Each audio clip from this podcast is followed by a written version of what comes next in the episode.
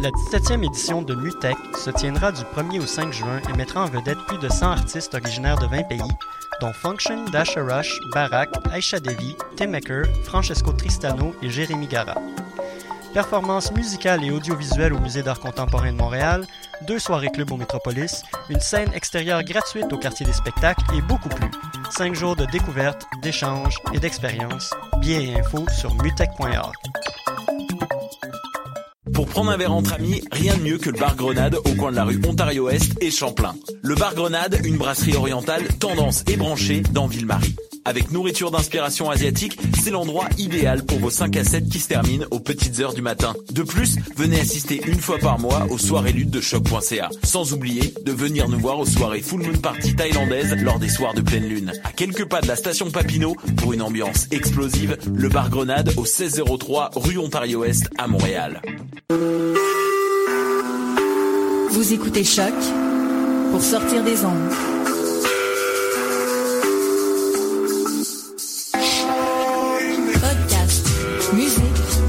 Découverte. Sur choc.ca. C'était l'œuf ou la poule Moi, je pense que c'est là. Moi, non, je que c'est là. Pour moi, c'est la poule. Il y a bien fallu qu'elle sorte de quelque part, la poule. Parce que la poule, elle fond des Mais pourquoi c'est la nuit Elle est bien née quelque part, d'un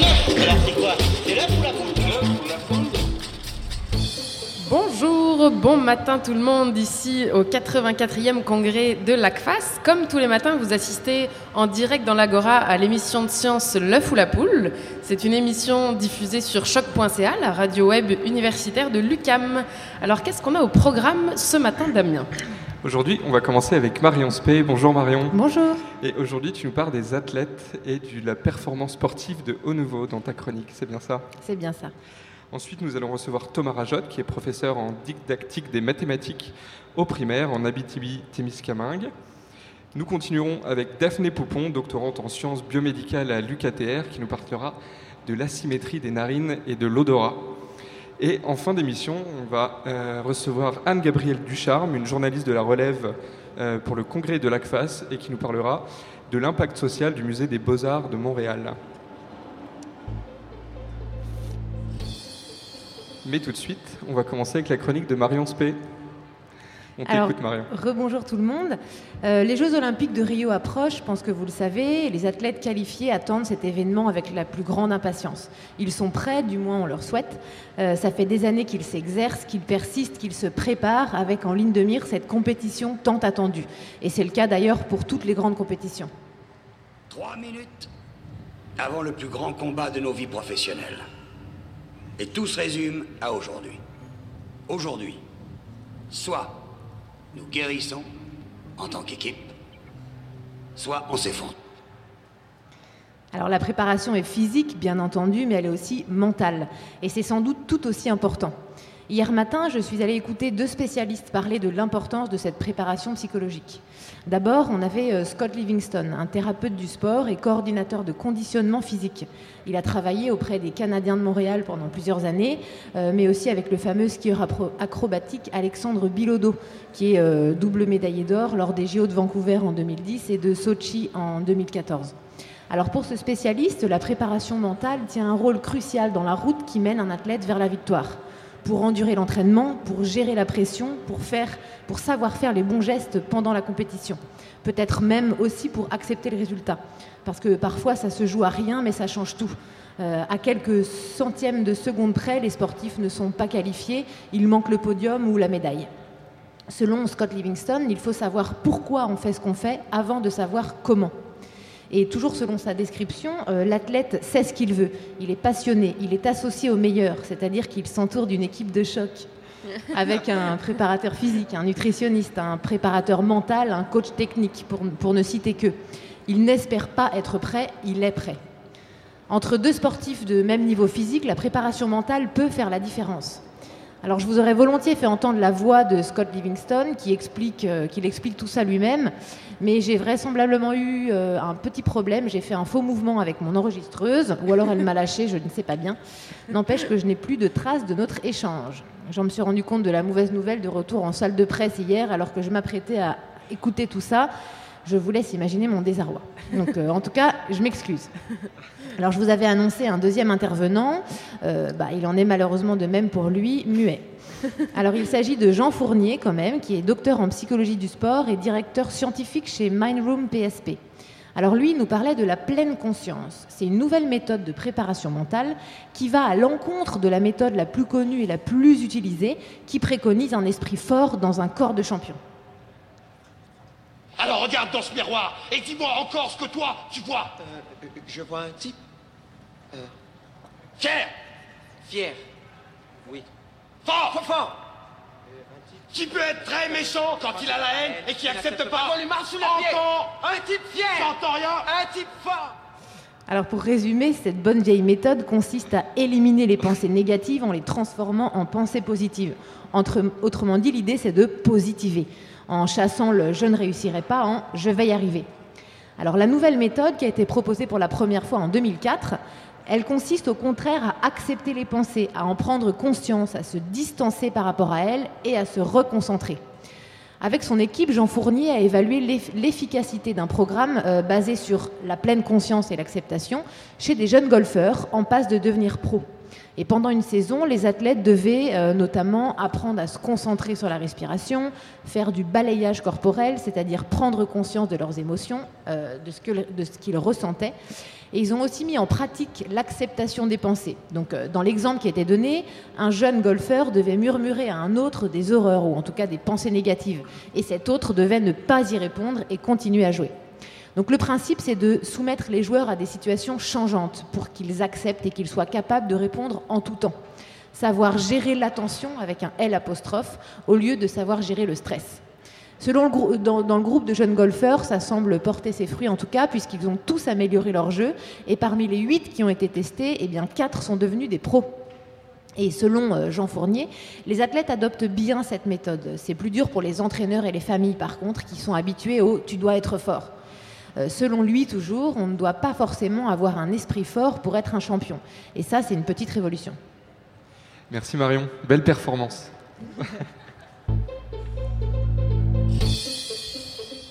Alors on continue, vous êtes toujours à l'écoute de l'œuf ou la poule, l'émission scientifique matinale pour cette semaine du congrès. Donc on reçoit Thomas Rajot, bonjour. Bonjour. Euh, alors Thomas Rajot, après un doctorat en didactique des mathématiques à Rimouski, vous êtes désormais chercheur en didactique des mathématiques en Abitibi-Témiscamingue. Alors vos travaux se basent sur des interventions en classe de primaire et vous étudiez surtout les difficultés d'apprentissage, la résolution de problèmes et l'utilisation des jeux pour que les élèves s'améliorent et soient plus motivés en mathématiques. C'est bien ça, vous avez euh, bien fait vos recherches. Donc, on a d'ailleurs ici nos deux chroniqueuses régulières de mathématiques, Stéphanie et Nadia. Alors aujourd'hui, la première question pourquoi l'enseignement des mathématiques est devenu un sujet de recherche dans cette région d'Abitibi-Témiscamingue? Ah, ah, ben, en fait, moi, je suis natif de la région de Québec. Puis, euh, le- dès que je suis arrivé en Abitibi-Témiscamingue, je suis allé voir euh, dans les écrits ministériels, bon, c'était c'était quoi euh, le- les taux de réussite? Puis, euh, je me suis vite aperçu euh, que les élèves témiscabitibi- témiscabitibiens avaient des résultats assez faibles euh, au niveau des épreuves ministérielles en mathématiques. Juste- con- Oui. J'allais rebondir là-dessus, justement, dans les épreuves ministérielles, on voit que c'est le, le raisonnement en mathématiques qui pose problème. Donc, est-ce que c'est là-dessus que, que vous avez choisi d'agir spécifiquement avec la, la didactique? Euh, oui. Ah, On va Merci changer un petit peu le le micro. Parfait. Euh, en fait, euh, c'est tout simple. C'est qu'au primaire, on évalue trois compétences en mathématiques. Il y a de résoudre des situations problèmes complexes en mathématiques. On a le raisonnement en mathématiques. Et puis aussi, il y a l'habilité à utiliser euh, un vocabulaire adéquat en mathématiques, un vocabulaire conventionnel. Euh, le problème qu'on a ciblé est au niveau de la deuxième compétence, au niveau du raisonnement en mathématiques. C'est- juste ça. C'est la compétence qui est évaluée par le ministère. Et alors pourquoi avoir choisi la pédagogie par le jeu? OK, ben dans l'entrée de jeu, c'est un intérêt personnel. Ok. Puis euh, j'étais dans un contexte familier. Euh, dans ma maîtrise, j'avais étudié l'effet de la pratique du jeu d'échecs en classe sur le rendement à résoudre des problèmes des élèves, mais ça, c'était dans la région de Québec. Ok. Puis euh, l'idée du jeu aussi, c'est que parallèlement, quand je suis allé voir les écrits ministériels, euh, pour voir c'est quoi les taux de réussite en Abitibi-Témiscamingue, je me suis aperçu que les garçons avaient euh, de grandes difficultés, en fait, dans toutes les régions administratives du Québec. Euh, le plus grand écart de réussite entre les garçons et les filles est en Abitibi-Témiscamingue. Et puis, le jeu, par le contexte de compétition qui est sous-jacent, euh, est susceptible, selon les écrits scientifiques, de motiver les garçons puis de les impliquer dans le, dans le réseau scolaire. C'est juste pour ça que. Ben, c'est pour plusieurs raisons, finalement, que j'ai fait le choix. Ok. Et alors, quel jeu vous avez choisi justement pour les motiver, ces garçons? OK. Euh, en fait, j'avais une assistante de recherche qui a travaillé avec moi. Puis, on a ciblé plusieurs jeux en fonction euh, ben, du programme de formation de l'École québécoise. Elle avait une grille, elle essaie de voir, bon, tel jeu va ben, solliciter telle habileté en mathématiques, mais aussi lié à telle composante du programme. Donc, on a fait notre sélection comme ça. Euh, il y avait aussi des jeux, je, je permettais à mon assistante de recherche de, de sortir du programme. Par exemple, euh, pour l'enseignement de la géométrie, euh, il y a une composante ou un axe de l'enseignement de la géométrie qu'on néglige un peu, c'est euh, les connaissances spatiales, le fait d'être capable de bien se repérer dans l'espace. Ben, mon assistante de recherche avait la carte, je pourrais dire carte blanche, donc elle a pris des jeux sur l'utilisation de lasers, de miroirs, on sortait du programme, mais c'était quand même associé au domaine des mathématiques. Donc on pense pas seulement à des jeux de société, c'est vraiment des jeux euh, au sens très très large. euh, Ça peut être des jeux de construction peut-être aussi. Euh, ben non, en fait, on a fait une banque de 25 jeux de société. Puis dans les jeux de société, il y avait l'utilisation de lasers et de systèmes de miroirs. C'est disponible dans. Je ben, je peux pas dire tous les bons marchés, mais euh, dans les magasins spécialisés en jeux de société, vous pourrez les trouver. Et alors, vous avez fait un projet dans les classes de troisième année. De quoi il s'agissait alors? Ah, ben, le projet, je pourrais dire, euh, assez simple. là. Euh, on est allé dans deux classes de troisième année sur une durée de deux mois. Puis, euh, on a placé les, les 25 jeux qui étaient ciblés dans les classes. Les enfants devaient jouer deux heures par semaine sur la durée de deux mois. Euh, puis c'est le principe un peu des, des devis en psychologie, là, les devis pré-test, post-test, groupe contrôle. Donc, avant de commencer le projet ou l'intervention sur le jeu, euh, ce qu'on voulait, c'était que ben, prendre des prises de mesure, voir c'était quoi le niveau d'habileté en résolution de problèmes. On évaluait la motivation scolaire aussi des élèves avant, puis euh, l'anxiété envers les mathématiques. On a fait l'intervention, on est allé comparer s'il y avait un développement au fil du temps sur les variables qu'on voulait évaluer, rendement, résolution de problèmes, motivation scolaire, l'anxiété envers les mathématiques. Puis, pour être certain, ben, peut pas être certain, mais l'idée derrière ça, c'est de voir est-ce que c'est notre intervention qui a un effet. Donc, on est allé comparer avec un groupe contrôle qui, lui, sur la même période, ne subissait, ben, pas, pas subissait, euh, n'expérimentait pas, ouais, c'est ça. Donc, euh, l'idée, c'était juste de comparer avec un groupe contrôle. Je- euh, en Abitibi, c'est difficile. Il n'y a pas beaucoup de classes. Là. On a quatre écoles dans, dans, dans ma ville de Rouen-Noranda. Mais on a travaillé avec deux classes pour le groupe expérimental, deux classes pour le groupe contrôle. Est-ce que maintenant vous allez faire l'inverse? Est-ce que les- le groupe contrôle va avoir le droit de jouer au jeu de mathématiques ou- Ah, il le mérite très bien. faut les remercier.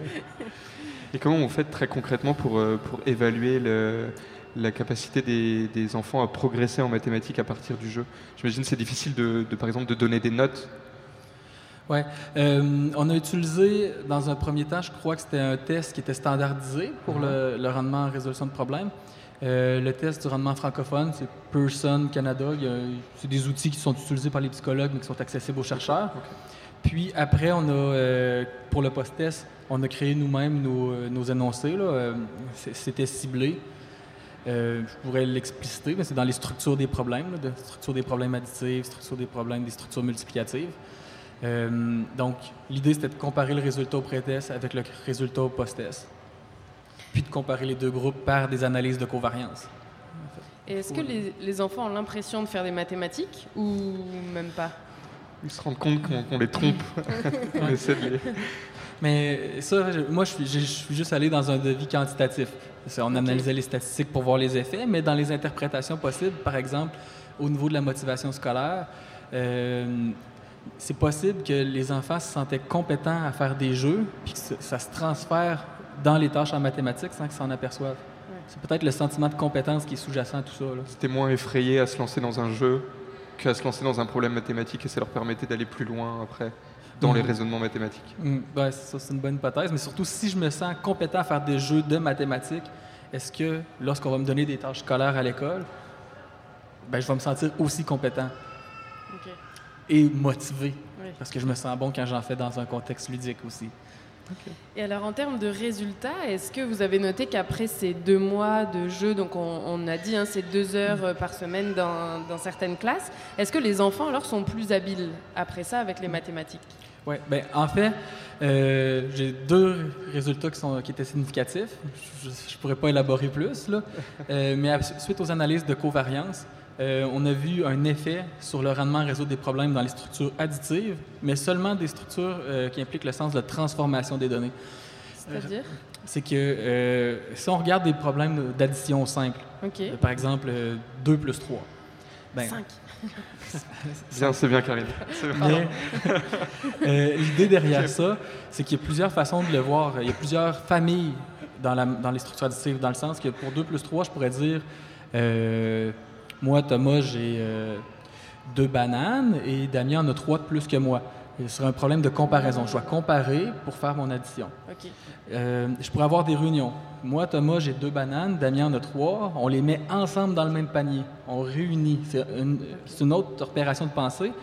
Puis, le problème de transformation, si euh, je prends l'exemple des bananes, j'aurais peut-être dû penser à d'autres choses avant, mais ça pourrait être moi, Thomas, j'ai deux bananes, je marche dans la rue, j'en trouve trois, il y a une action qui se produit, j'avais un état initial, il y a une action, il y a un changement dans le temps, et maintenant j'en ai cinq.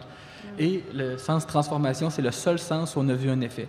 Puis, pour interpréter ça, on peut penser que euh, dans les jeux, les enfants peut-être euh, effectuent des changements dans- sur des données, puis que ça pourrait se transposer sur l'habilité à résoudre des problèmes de transformation. Autre point euh, sur les résultats, j'avais deux résultats. J'ai fait un petit croche pour parler des différentes structures de, pro- euh, de problèmes additifs. Euh, on a vu un effet sur la motivation extrinsèque des garçons. Motivation extrinsèque, c'est- pas lié à, ton, à tes émotions, à ton désir personnel, c'est quelque chose d'externe qui te motive. À aller à l'école, ben, les garçons étaient plus motivés, si on a vu le résultat. Ok. Et les filles euh, Ben, probablement, mais dire- statistiquement, je peux D'accord, pas l'affirmer. Donc euh, les, les garçons qui avaient plus de problèmes au départ, vous l'avez dit, c'est pour ça que vous avez choisi les jeux aussi, on voit quand même un effet bénéfique du jeu sur, euh, sur leur motivation à, à aller apprendre les mathématiques. Euh, ben, C'était sur la motivation scolaire en général. On utilisait une échelle de, de Valorant. C'est euh, le laboratoire en psychologie sociale de l'UCAM qui a développé l'outil. Euh, C'était pas sur la motivation en mathématiques en tant que telle. Et est-ce que vous faites le même type d'études dans d'autres classes? Est-ce que vous avez prévu de le faire euh, dans d'autres classes, c'est ça? Ah, ben, j'ai reproduit d'autres types d'études. En fait, euh, il y en a même un que je vais représenter cet après-midi à l'ACFAS. Euh, on utilisait des matrices de Raven, euh, test psychométrique qui est utilisé par les psychologues, puis j'avais eu le droit de l'adapter, de m'en servir comme outil d'intervention. Donc, euh, j'ai- utilisé les matrices comme outil d'intervention, puis on a fait le même type de projet avec des euh, groupes expérimentaux, groupes contrôle, on regarde si ça a des effets. Alors il y a d'autres régions dans- au Québec qui présentent des disparités entre garçons-filles ou du décrochage scolaire, des difficultés en mathématiques. Est-ce que vous avez planifié de- d'exporter votre, euh, votre technique dans d'autres régions? Ah, euh, ben, moi, je recommande à tous mes collègues en didactique des mathématiques euh, de reproduire le projet c'est pour le simple plaisir de le faire. Moi, moi, je pense que ça peut être bénéfique pour euh, tous les enfants qui en, qui en profitent en même temps de faire de la science. là. Euh, mais pour ma part, euh, mon employeur est l'UCAT, l'Université en Abitibi-Témiscamingue. Donc, pour l'instant, mes interventions se font en Abitibi. Super. Alors, on a une toute dernière question pour vous. D'après vous, c'est l'œuf ou la poule? L'œuf, la poule. Je vais y aller avec, euh, avec l'œuf. D'accord. Merci Thomas Rajot Ben, d'avoir répondu à nos questions ce Merci matin. beaucoup. Merci à vous. On va faire une petite pause musicale maintenant, avant de continuer. Avec Olivia Ruiz et la chanson La Lorona. Mademoiselle Ruiz, oui, c'est ça. non, pas Mademoiselle Ruiz? Si, si, ça vient. Doucement. On fait un fondu. Alors 2 plus 3, Damien. Euh, attends, je, suis perdu. Euh, euh, tu peux me le refaire en jeu Alors, si on prend des macarons de la poule. Ah, voilà.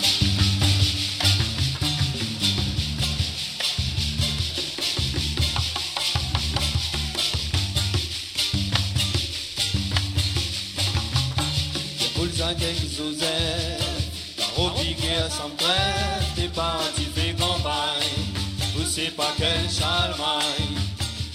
Melody driven by.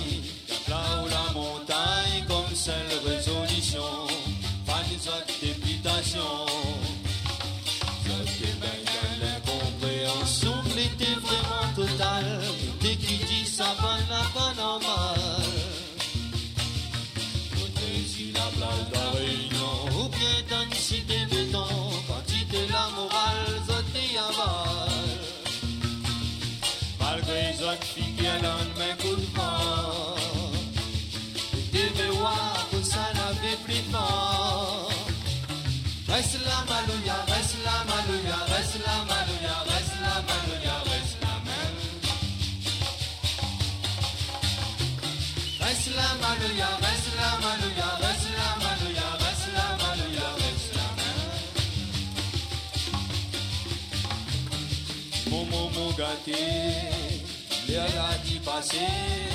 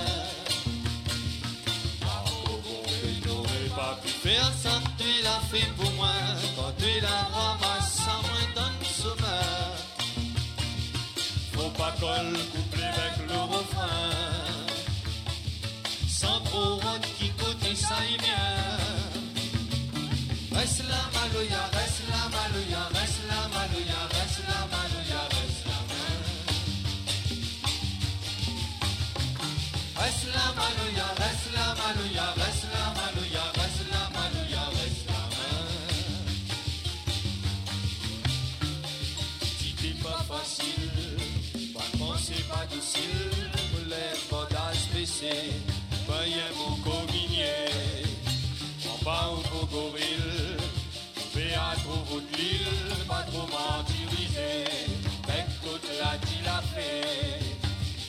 Si ton il veut bien, c'est malin pour si le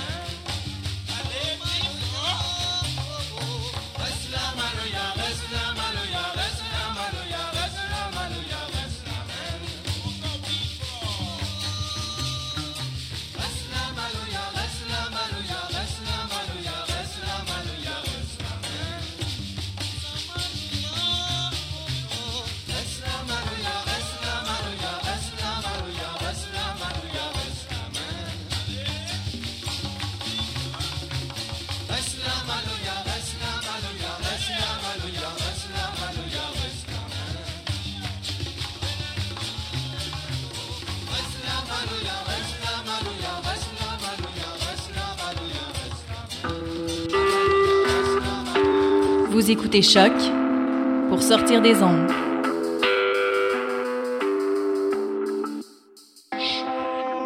Podcast, musique, découverte. Sur choc.ca.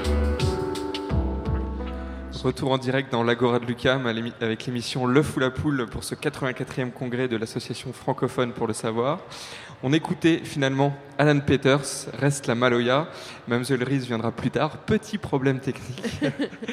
Mais on continue, on s'arrête pas. On continue avec Daphné Poupon. Bonjour Daphné. Bonjour. Alors Daphné, vous êtes étudiante au doctorat en sciences biomédicales à l'Université du Québec à Trois-Rivières. Et vous faites partie du groupe de recherche Cognac, Cognition, Neurosciences, Affect et Comportement. C'est exact. Et vous, particulièrement, vous étudiez l'odorat. Et on se demandait de façon générale comment est venue cette idée d'étudier l'odorat. Comment est-ce qu'on en arrive là? Ben, déjà, l'odorat, je trouvais ça intéressant. Puis en fait, on est parti du concept qu'on a deux narines et on se dit pourquoi? Parce qu'on sait qu'on a deux yeux, par exemple, ça permet, de voir, euh, ça permet la vision en 3D. Nous avons deux oreilles, ça permet de localiser les sons. On se dit, y a-t-il un objectif à avoir deux narines? Ah. Donc c'est parti de là. Donc, dans 10 minutes, on saura peut-être la réponse. Alors, euh, je me demandais, parce qu'on sait toujours que le goût et l'odeur sont liés. Donc, il y a plusieurs goûts. Il y a, on dit toujours salé, sucré, amer, pense acide et umami. Et du coup, est-ce que euh, on peut classer les odeurs de la même façon qu'on classe les goûts? Euh, non, en fait, les goûts, il y en a cinq différents, donc les cinq que vous venez de citer. Mais les odeurs, on peut en identifier des millions. Ok. Et donc c'est vraiment tout différent. On fait pas de Et il y a pas catégorie, euh, Non, il n'y a pas de catégorie, c'est vraiment tout différent. Il y a des... Ce sont des composants chimiques en fait qui se fixent sur les récepteurs qu'on a dans les narines. Soit ce sont des composés simples, soit ce sont des composés, enfin, beaucoup mélangés. Donc tout ce qu'on perçoit, ce sont des mélanges en général. Et il n'y a pas de catégorie euh, comme pour le goût. Alors, est-ce qu'il y a beaucoup de gens qui présentent une asymétrie alors des narines? Oui, en fait, l'asymétrie, c'est. euh, ben, on a testé, parce qu'on on se demandait, et la, la majorité des personnes présentent une asymétrie. Mais c'est comme, par exemple, pour les yeux, souvent on a une asymétrie également. Pour, euh, quand on vrai. achète des lunettes, on a une asymétrie, mais ça, ça ne dérange pas du tout, c'est un, phénomène physiologique. Ok. On parle bien d'une asymétrie euh, de l'odorat, pas une asymétrie physique. Oui, oui. parle- Asymétrie fonctionnelle. Ok. Donc euh, c'est vraiment l'intensité avec, laquelle on sent. Ou, euh, On peut avoir une une narine beaucoup plus grosse que l'autre, mais qui sent pareil. Oui. Et alors, est-ce que ça porte un nom, ce type, enfin cette maladie? Est-ce qu'on parle de maladie? Puis est-ce que ça porte un nom? Euh, en fait, non, ce n'est pas une maladie d'avoir une asymétrie fonctionnelle entre les narines. C'est, donc oui, c'est, c'est bien physiologique. Mais il y a des maladies dans lesquelles on retrouve une asymétrie. Ok. Et on a testé, par exemple, euh, ben, chez des patients hyposmiques. Donc hyposmiques, c'est tous ceux qui ont euh, une perte d'olfaction. En fait, ils se sentent moins bien.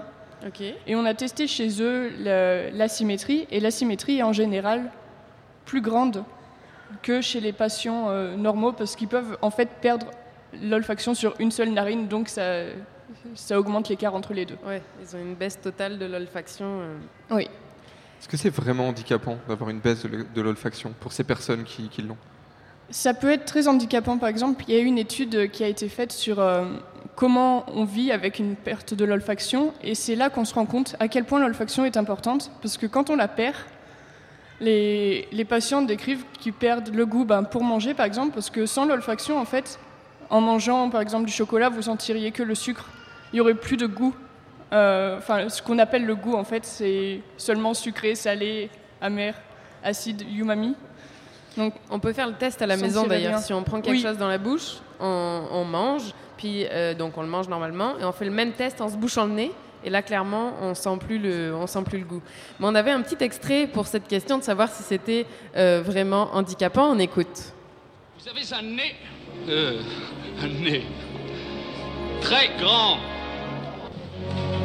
Ah non, c'est un peu court, jeune homme.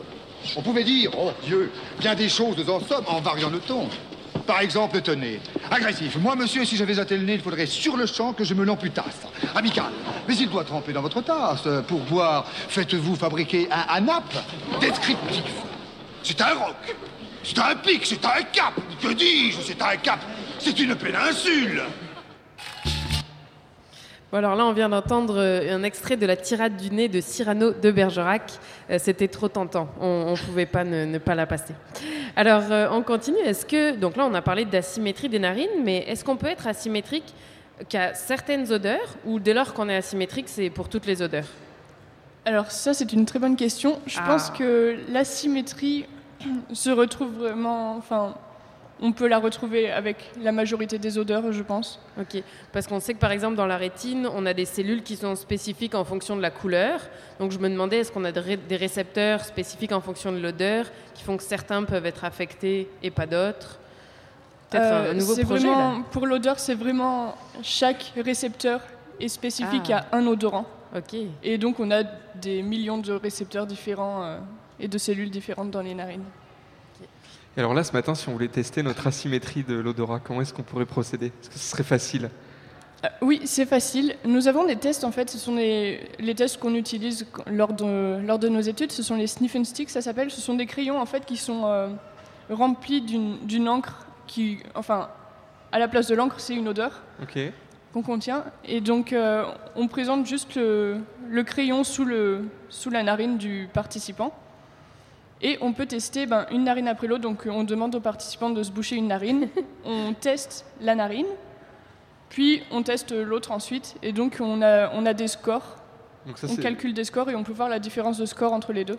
C'est vraiment basé sur les réponses du participant. Il faut qu'il puisse réussir à évaluer lui-même. Euh, son- Non, non, non. Parce qu'en fait, le participant, par exemple, il y a, il y a un test, on va lui demander.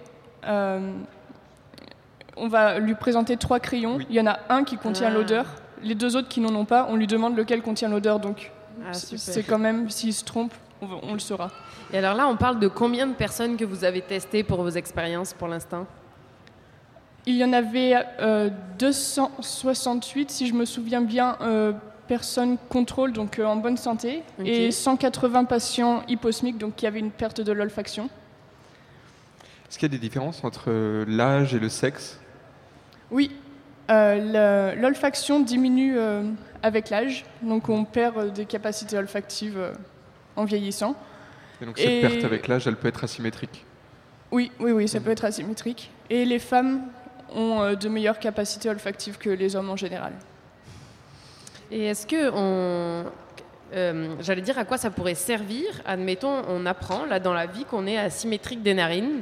Est-ce que ça veut dire quelque chose? Est-ce que qu'est-ce que qu'est-ce que Euh, ça signifie? Ça peut servir, oui, parce qu'en fait, on a beaucoup d'études ont montré que l'olfaction pouvait euh, être atteinte dans des maladies telles que les maladies de Parkinson ou les maladies d'Alzheimer. Ok. Et les symptômes, en fait, les troubles olfactifs apparaissent très tôt dans la maladie, avant les premiers symptômes cliniques. Donc, on peut, en étudiant ces troubles olfactifs euh, et en les détectant, on espère pouvoir dépister plus tôt les maladies d'Alzheimer et Parkinson, sachant que les troubles olfactifs, souvent, quand on les a, on ne s'en rend pas forcément compte parce qu'il y a d'abord une narine qui diminue, mais là on ne s'en rend pas compte parce qu'il y a l'autre narine qui est toujours à un bon niveau, donc elle compense. Mais après, c'est quand la deuxième narine diminue seulement qu'on s'en rend finalement. compte. Oui, voilà, c'est quand la deuxième narine diminue qu'on s'en rend compte. Mais donc, en testant les deux narines séparément, on peut voir, enfin, euh, on peut voir l'asymétrie et donc détecter les troubles olfactifs plus tôt. C'est Ça pourrait qu'on servir a par exemple de dans- prévention un petit peu. Dans Oui, voilà. Mhm. Moi, j'avais juste une question personnelle avant de terminer. J'ai toujours eu ce rêve-là. Maintenant, on peut capter des images, on peut capter des sons, on a les appareils photo, les enregistreuses. Et qu'en est-il des odeurs? Est-ce qu'un jour, on pourra partir en voyage, capter une odeur et la ramener avec nous en souvenir? Ah, ça, j'y ai pensé justement quand j'étais, euh, bah, il y a quelques semaines. J'étais en voyage aussi, puis je me suis dit, c'est vraiment dommage qu'on puisse pas capter les odeurs, et ça, ce serait vraiment bien qu'on puisse effectivement. Est-ce que vous pouvez pas dériver les tests, euh, comment vous disiez, la sniff and stick ou- Sniff and sticks. Et je pense Ouais, que- non, c'est- je sais pas encore comment capturer les odeurs de, de ce qui nous entoure. Parfait. Damien, je pense que tu avais une dernière question. Oui, l'œuf ou la poule d'après vous, Daphné Poupon? Je vais dire la poule. Eh ben, merci beaucoup en tout cas pour cette entrevue de ce matin. On vous souhaite un bon congrès de l'ACFAS et bonne chance dans vos recherches. Merci. Merci beaucoup. Merci. Et alors maintenant, on va faire une petite pause musicale encore. Cette fois, est-ce qu'on va réussir à écouter Mamselle Ruiz, La Lorna ou La Yorna?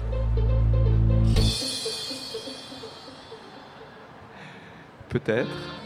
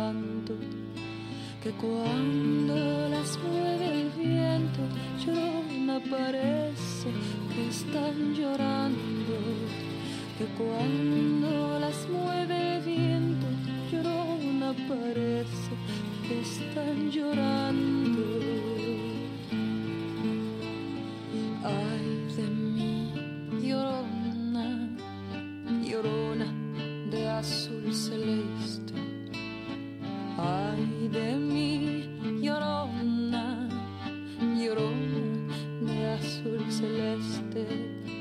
Aunque la vida me cueste, llorona, no dejaré de quererte. Aunque la vida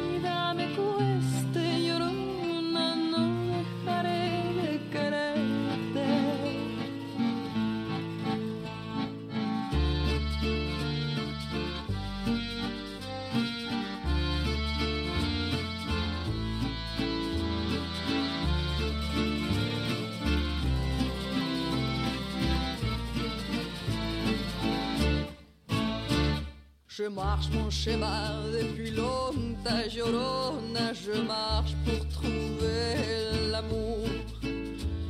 Je marche mon chemin depuis longtemps, Llorona, je marche pour trouver l'amour. Même si le ciel pleure sur moi, Llorona, je ne regarde pas en arrière. Même si le ciel pleure sur moi,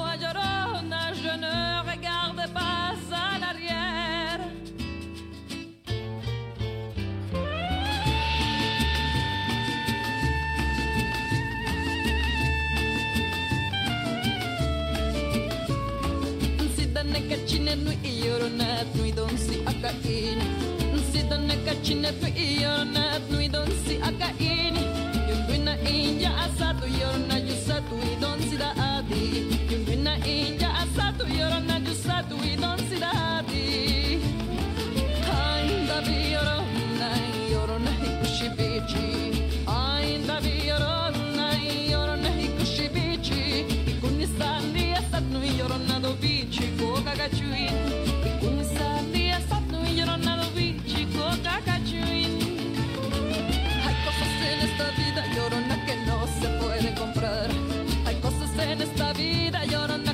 se pueden comprar.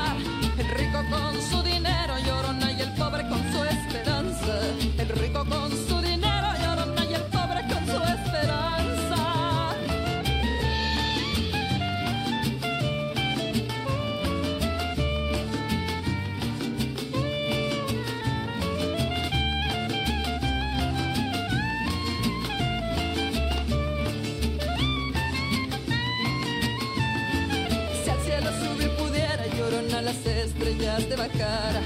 Si al cielo subir pudiera, llorona las estrellas de Bacara. La luna a tus pies pusiera,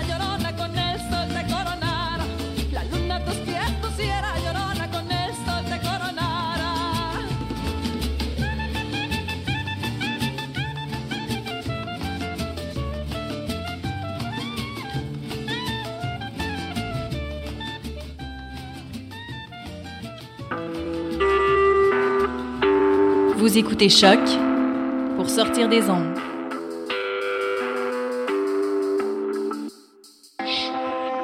Podcast, musique, découverte. Sur choc.ca.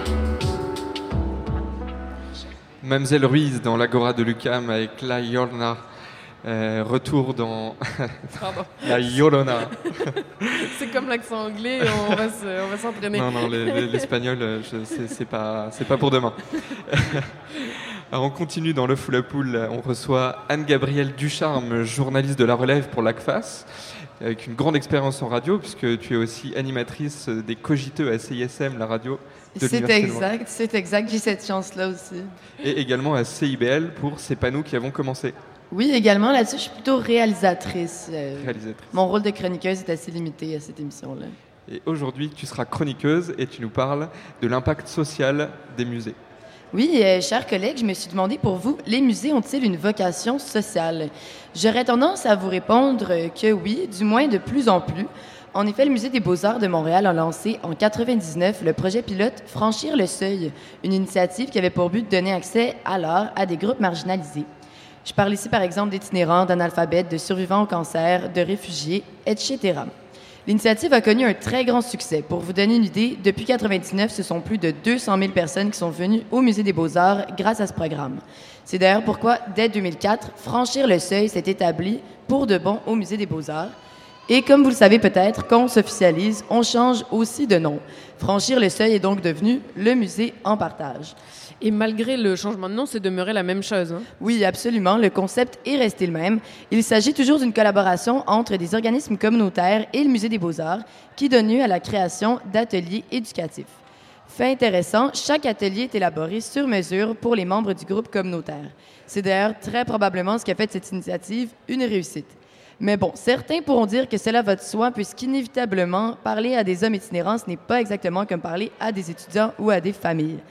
La réussite du projet repose également dans le fait euh, qu'il ne s'agisse pas en fait que d'une stratégie marketing ou d'une offre tarifaire avantageuse. Il a en effet été prouvé que de simplement donner une paire de billets à une clientèle non habituelle ne suffit pas. C'est pourquoi le musée en partage propose plutôt d'éduquer le public culturellement exclu et de s'y adapter. Alors, est-ce que tu veux dire, euh, enfin, qu'est-ce que tu veux dire lorsque tu parles de, de s'adapter aux participants? Qu'est-ce que ça signifie? Très bonne question. J'en ai discuté avec Isabelle Desmeules, qui est chercheuse en muséologie à l'Université du Québec en Outaouais. Puis, selon elle, cette adaptation repose surtout dans le ton utilisé euh, pour parler aux visiteurs, donc par les guides. Il faudrait s'adresser à eux de façon moins magistrale et plus égalitaire. Par exemple, lorsque vous êtes au musée et que vous faites une visite guidée, normalement, un animateur vous donne des informations sur des œuvres et vous, vous ne pouvez en fait poser vos questions qu'à la toute fin de son exposé. Mais pour ce qui est des ateliers qui se déroulent dans le cadre de musées en partage, le climat est plus égalitaire. Ce ne sont, euh, ce ne sont d'ailleurs pas tous les guides qui sont à l'aise avec ce genre de visite, puisque, euh, vous pouvez vous, en douter, ce ne sont pas le même genre d'interaction qui en émerge. Mais alors, du coup, comment on explique que les musées ont eu besoin de développer ce genre d'initiative pour attirer différents types de populations? Mais c'est une question qui demande de reculer un peu en arrière. Comme l'expliquait la muséologue Isabelle Desmeules, les musées ont toujours eu cette image de prestige et d'inaccessibilité, euh, puisqu'à l'origine, ils proviennent des collections d'objets des princes et des familles royales. Pour y avoir accès, il fallait donc en faire la demande et débourser de l'argent. C'est ainsi concevable que pour ceux que l'on appelle le peuple, l'accès n'y était pas. Mais encore aujourd'hui, ce qui peut expliquer que l'on, rattache les musées à une certaine élite et qu'une sélection des œuvres y est nécessairement faite. On dit officiellement que tout le monde est le bienvenu au musée et que c'est un lieu inclusif, mais ce n'est pas la même chose pour ce qui est des œuvres. Leur processus de sélection peut être très long et sélectif. Ce sont des comités d'experts qui se prononcent sur la pertinence de rajouter une pièce à leur collection ou pas. Et nécessairement, comme cette sélection est subjective, on peut comprendre que certains ne s'y retrouvent pas. Alors, finalement, les musées, à quoi servent-ils? Eh bien, on oublie trop souvent que c'est un lieu de divertissement. Les études prouvent d'ailleurs que peu de visiteurs associent leur visite muséale à un loisir. On peut également avancer que les musées servent à s'instruire, évidemment, et j'irais jusqu'à dire qu'ils aident à relâcher les tensions. Il a été prouvé que l'art a des répercussions positives sur la santé mentale et physique. Le directeur du département de l'éducation du Musée des beaux-arts de Montréal suggère d'ailleurs que les médecins incitent leurs patients à aller au musée. Et dans le même sens, un étage complet du nouveau pavillon du musée de la rue Sherbrooke, le pavillon pour la paix Michael et Renata Hornstein, sera consacré aux personnes souffrant de maladies chroniques. Donc, comme quoi, euh, manger un gros bol de brocoli et visiter la dernière expo du musée des beaux-arts sur Pompéi, c'est le même combat. Merci Anne-Gabrielle Ducharme. Alors, ceci clôt notre troisième émission en direct euh, du 84e congrès de l'ACFAS. Il nous reste à remercier nos invités, Thomas Rajotte de l'Uni- de l'Université du Québec en Abitibi-Témiscamingue, Daphné Poupon, merci Daphné, et également merci à Marion Spey d'être venue faire sa chronique avec nous. Merci encore à toi Anne-Gabrielle Ducharme. Merci à Tristan Lamour pour la, chronique, euh, pour la technique. Pardon. Merci. Avec euh, Nadia, pardon, Avec à la technique. On remercie Fabien pour les photos et les vidéos et Luc de Lucam qui nous aide tous les matins pour cette émission. On remercie toujours l'ACFAS, cela va de soi, euh, en particulier Alexandre G et Joanne Lebel qui nous ont aidés pour cette émission, pour ces émissions. Et on vous rappelle que vous pouvez nous trouver sur euh, les fameux réseaux sociaux Twitter et Facebook. Exactement, donc c'est L'œuf ou la poule, l'émission scientifique de la radio web de l'UCAM, choc.ca. Et tout spécialement cette semaine, on est là tous les matins à 8h. N'hésitez pas à faire partie du public. Merci beaucoup et bon congrès, bonne journée.